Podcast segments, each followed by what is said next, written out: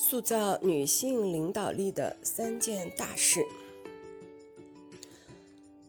Facebook 首席运营官谢利尔·桑德伯格日前从 Meta 辞职。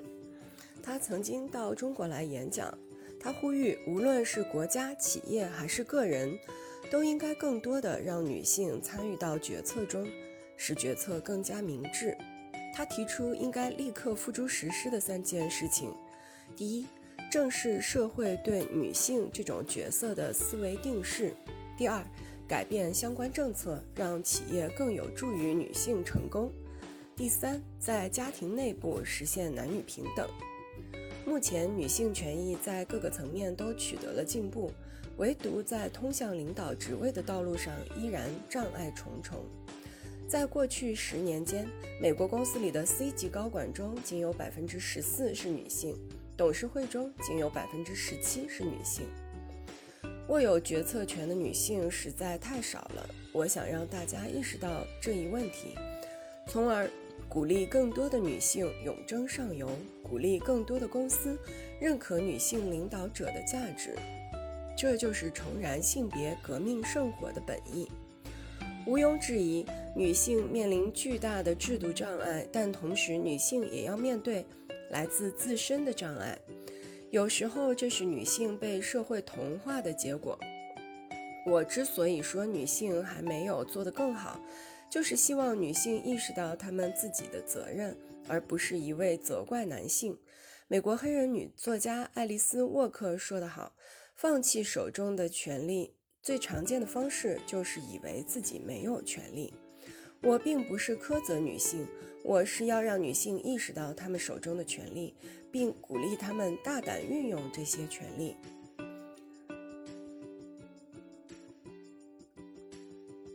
偶尔也要和完美说再见。压力山大的工作节奏正让越来越多多的 CEO 和未来的 CEO 们力不从心。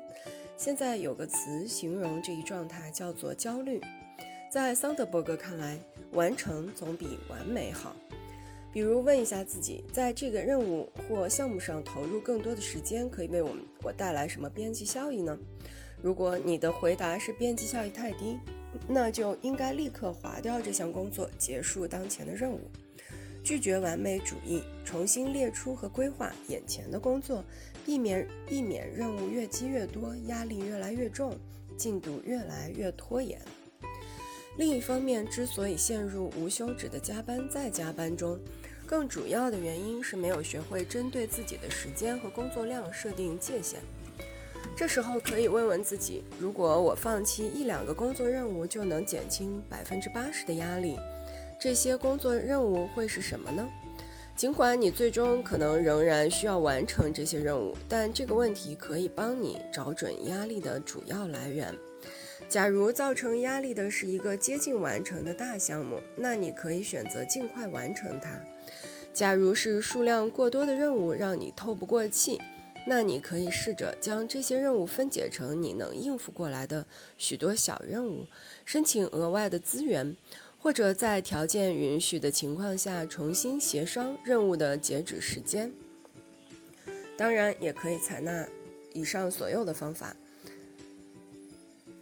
还有一点是培养职场复原力。桑德伯格在丈夫意外去世两年后，与沃顿商学院教授亚当·格兰特合著了《复原力：直面逆境，寻获喜悦》一书。二人接受了《哈佛商业评论》英文版总编辑的采访，介绍如何在个人、团队和组织层面培养复原力。复原力指的是恢复。原初状态的能力，但你也写到了创伤后成长这个概念是什么？提出这个概念的是两位心理学家，理查德和劳伦斯。他们在一些失去孩子的父母相处时发现，有些父母除了巨大的悲伤外，还感到生活中发生了某种积极变化。此后，这一领域的整个研究圈子都试图弄明白，从创伤中成长意味着什么。很多人最终都感觉自己变得更强大。他们会说：“我从这件事中走出来了，我能克服任何困难。”有些人对仍然拥有的东西感恩，有些人发展出了比以往更具深度的人际关系，有些人找到了新的意义和人生目标，希望能有所成。对于正在经历困境的人，你会建议他们尽快回到工作中吗？绝对不会。伤心的方式不止一种，出路也不止一种。有一个故事这样讲：一位女性在丈夫去世第二天就回去工作，但感到同事们有看法，可是她又受不了待在家中，需要一个可以去的地方。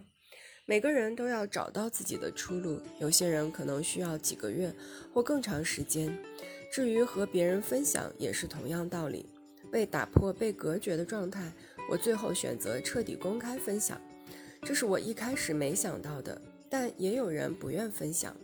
我们必须尊重每个人的情感和不同的时间需求。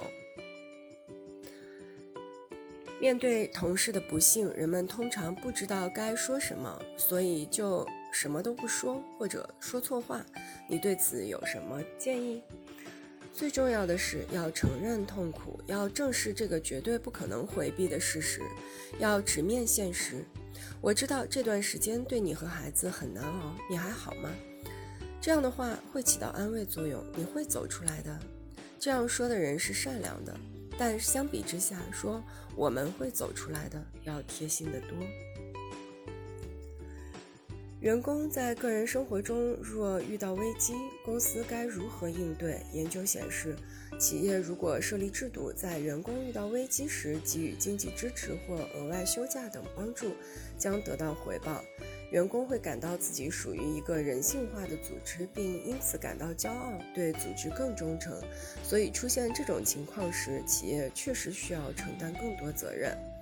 培养复原力有什么基本方法吗？在工作中最有效的方法是从失败中学习。我们都会失败，都会犯错误。直面失败和错误可能极其困难，但这是我们培养复原力的唯一方式。我是在读研究生时明白这点的。我当时特别害怕对着一群人讲话，但要想当老师就必须克服这点，所以我主动要求在别人班上讲课，然后请听众填写反馈意见表。我们都应该把这种开放态度带进工作中，鼓励他人批评我们，帮助我们进步。复原力强的公司能有效适应环境变化，其中关键是什么？应对困难的。速度和力量为复原力的关键。最好的做法是建立一套能在意外情况下发挥作用的规范制度。SpaceX 是个有趣的例子。他告诉我，因为火箭发射一次次失败，他让人列出十项最大的失败风险。实际上，后来有一次爆炸是由十大风险之外的因素导致的，所以教训可能是应该找出十一项最大风险。高度稳定的组织知道如何确立这些规范，他们巨细靡遗地列出所有可能出现问题的关注点，在行动前逐一检查，而且每次出现意料之外的问题，都会将其补充进清单。